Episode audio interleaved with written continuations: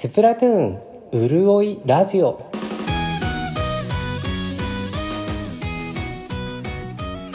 はい、おはこんばんちは。カレーライネと申します。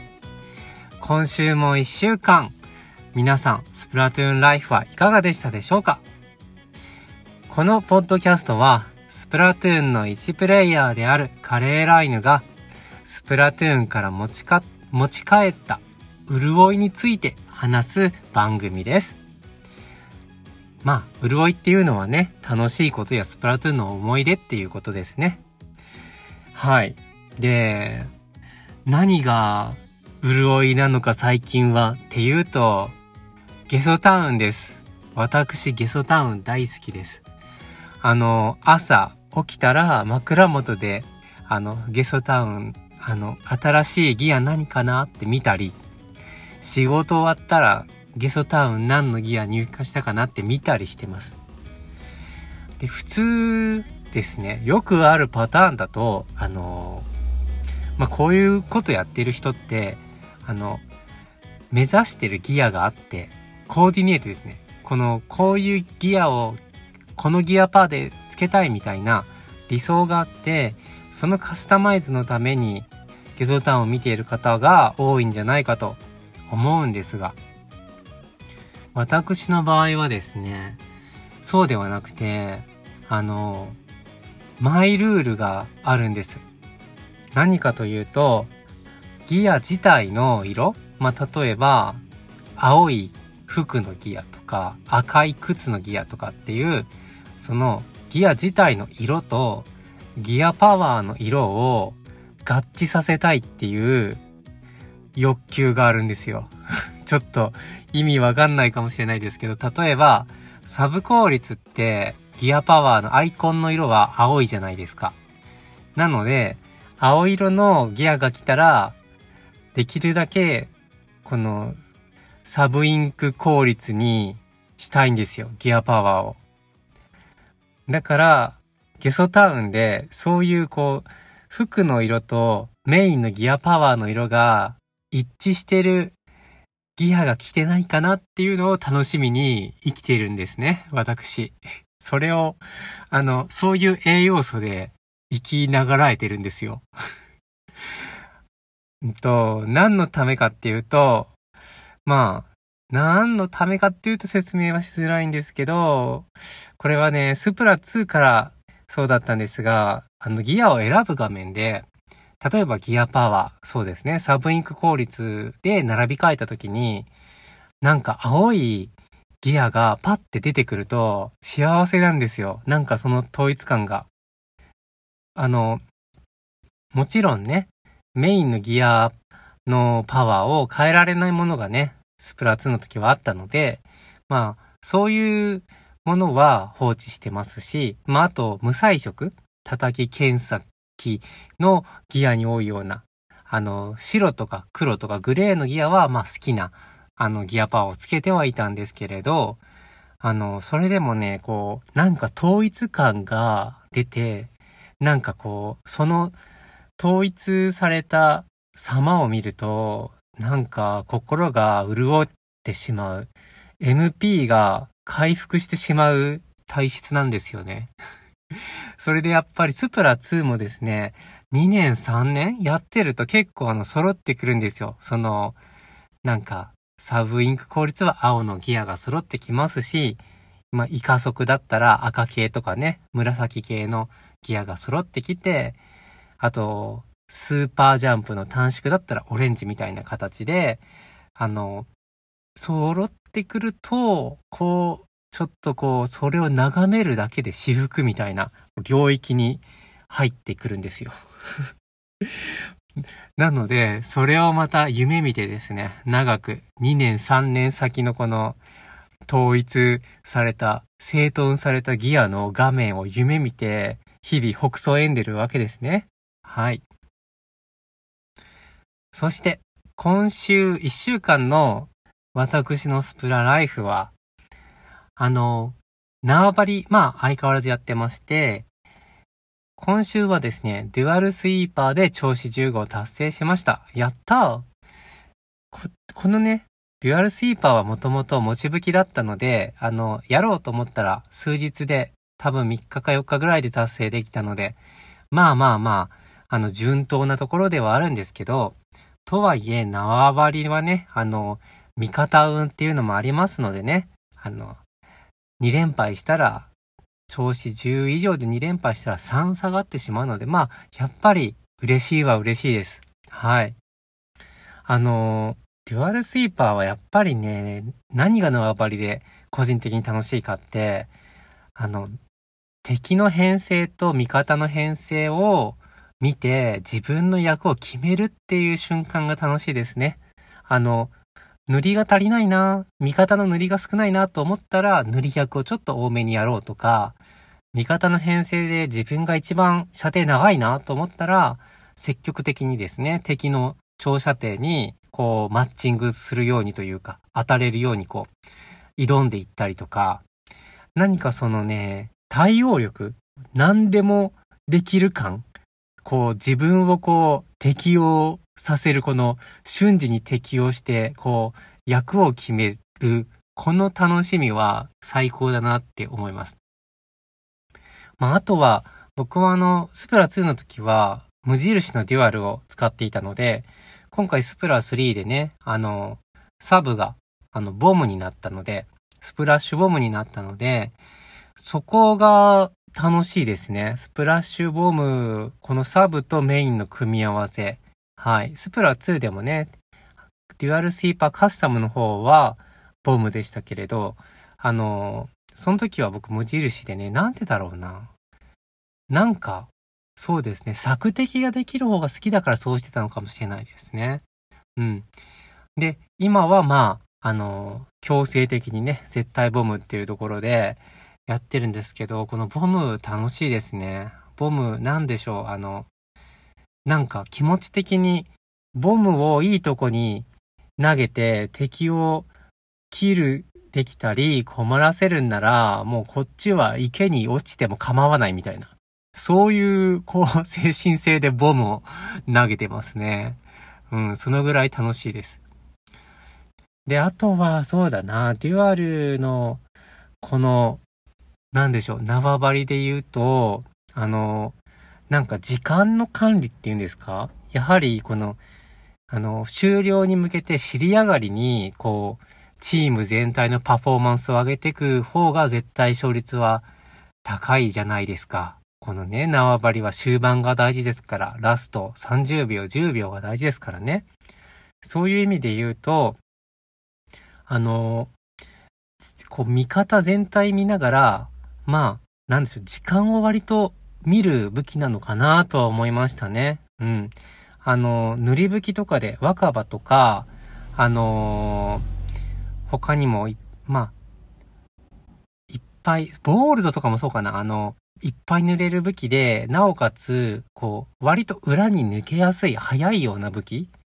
は、あの、例えば終盤10秒とかで敵陣にね、抜けて、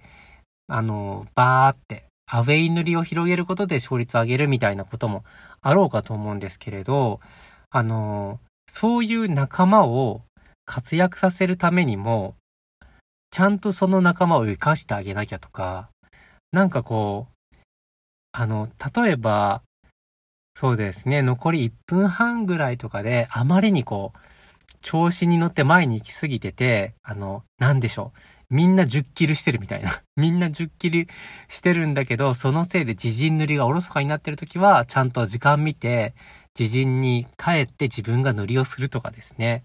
なんか時間時間でこう、尻上がりにできるだけ良くなるように、こう、隙間を埋めていくみたいなことをデュアルはやってましたね。そしてまたそれが楽しい、そんな武器です。はい。もちろん、かっこいいですし。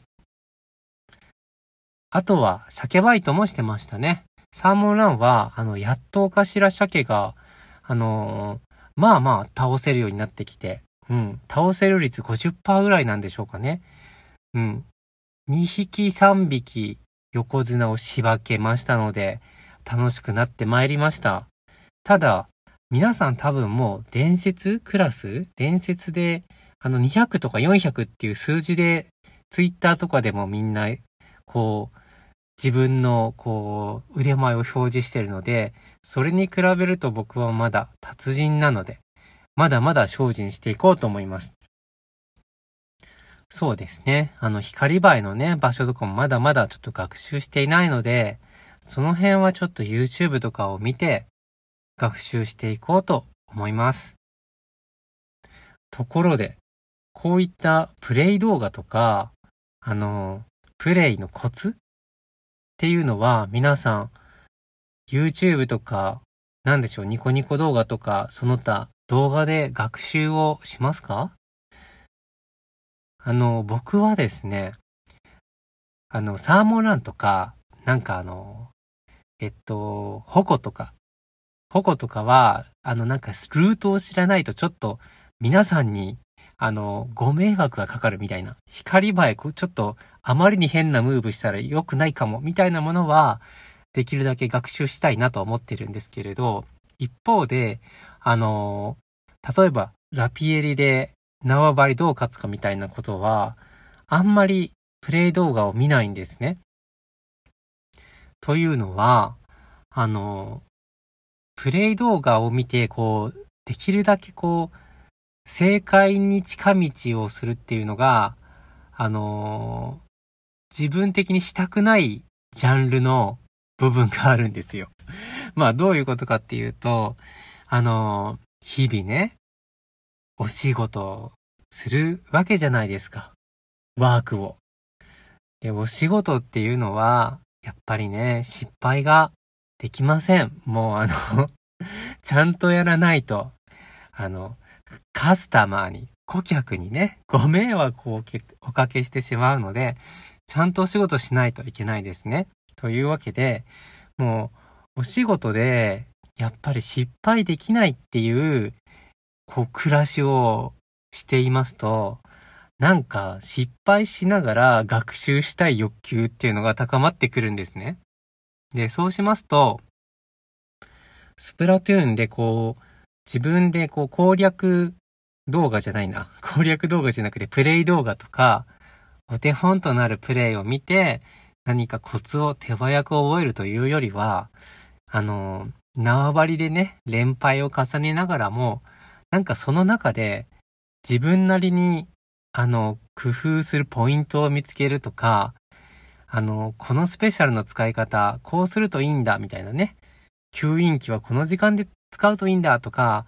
吸引器はちょっとこういうタイミングで、この状況で使うと、結局自分キルされちゃうなとか、なんかそういうのを失敗しながら、あのー、学びたいっていう気持ちが結構強いんです。なので、そういう意味で、まあ特に縄張りは、あのー、できるだけ自己流というのか、あの、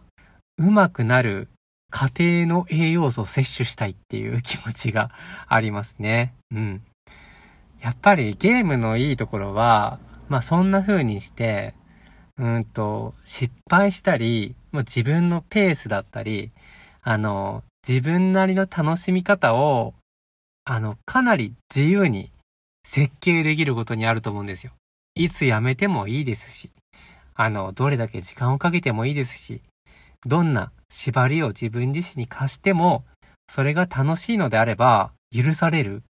それがやっぱゲームの良さかなと個人的には思うので、縄張りではそんな風に自己流でできるだけ上手くなりたいなと思っています。そうは思っているんですけれど、一方で、あの、私、スプラ1の頃にですね、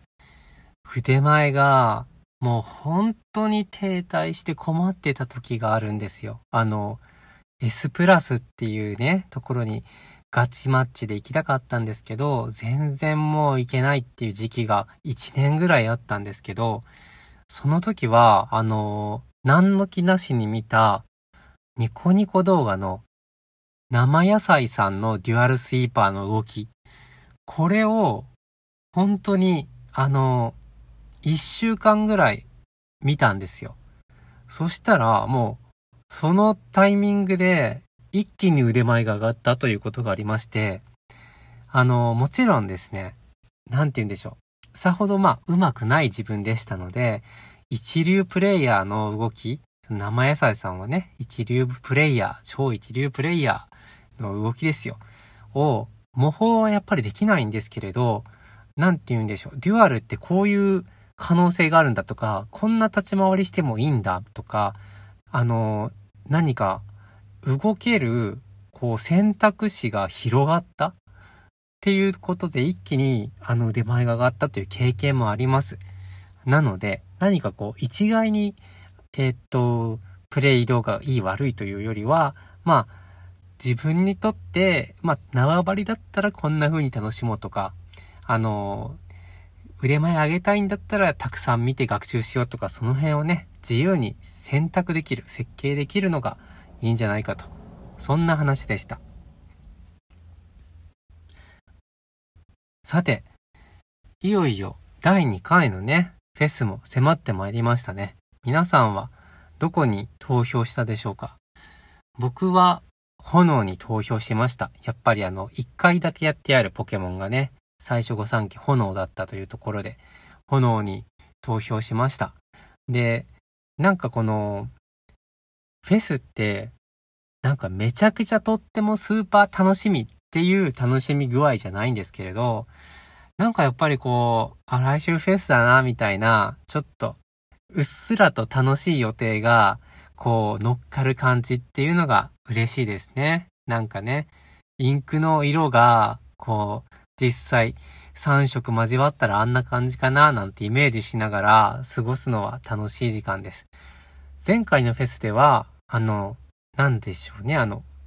名前忘れちゃいましたけど、強さが反映されるモードやってなかったので、今回はそっちもチャレンジしてみようかなって思いますね。で、使う武器は迷ったんですけど、とりあえずデュアルで始めて、で、これまで苦労して修行したラピエリを使うのかどうしようかなとは思ってますけど、なんとなくこう、気分的にね、やっぱり向いてるのかというのか、使ってて楽しいのがデュアルではあるので、デュアルでちょっと投資で一回やってみようかなという気分でいますね。あの、スーパーサザエもね、やっぱり楽しみな要素なので、はい。前回のスーパーサザエ僕一個も使わずに、あの、保管してありまして。あの、いつか理想のコーディネートが決まったら、それに合わせて投資をしていこうかなというふうに思って今はスーパーサザエをね、貯めてますけど、まあ、ほどほどに次もらったら、ちょっとは使おうかななんて思ってます。はい。今日の配信はこんなところなんですが、またしてもですね、お礼のコーナーです。ありがとうございます。あの、Apple Podcast の方でですね、皆さん、あの、心根の優しい皆様が 星5評価をしていただけてるおかげで、あの、日々嬉しく私過ごしております。おかげさまでありがとうございます。評価がですね、あの、結構いっぱい集まっておりまして、あの、2日に1回ぐらい見るたびに1個上がっておりまして、本当にただただ嬉しいです。はい。これまでもお伝えしております通りですね、星5の評価。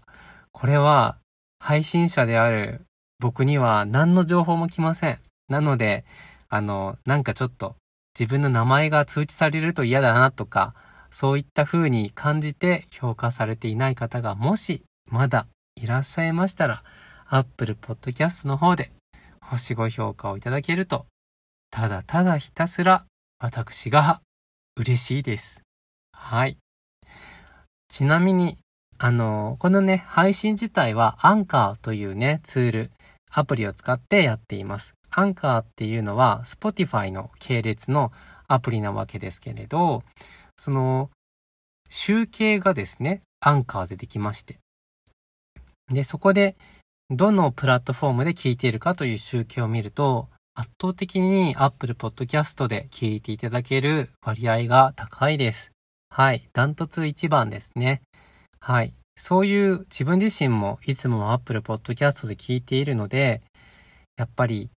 みんな Podcast は Apple Podcast で聞くのかな？なんて思っています。あと海外のね、なぜか海外で聞いてくださる方もいらっしゃるみたいで、はい。これはまあ、アンカーというか、アンカーもしくは、スポティファイをご利用の方のみ、あの、統計にね、その、再生してる地域が出るのかな？登録してる地域が出るのかな？っていうことだと思うんですけれど、あの、ちらほら海外の方もね、いらっしゃいますので、それも嬉しく思います。そんなところで、今回のスプラトゥーン潤いラジオ、終わろうと思います。また、来週の配信をお楽しみに。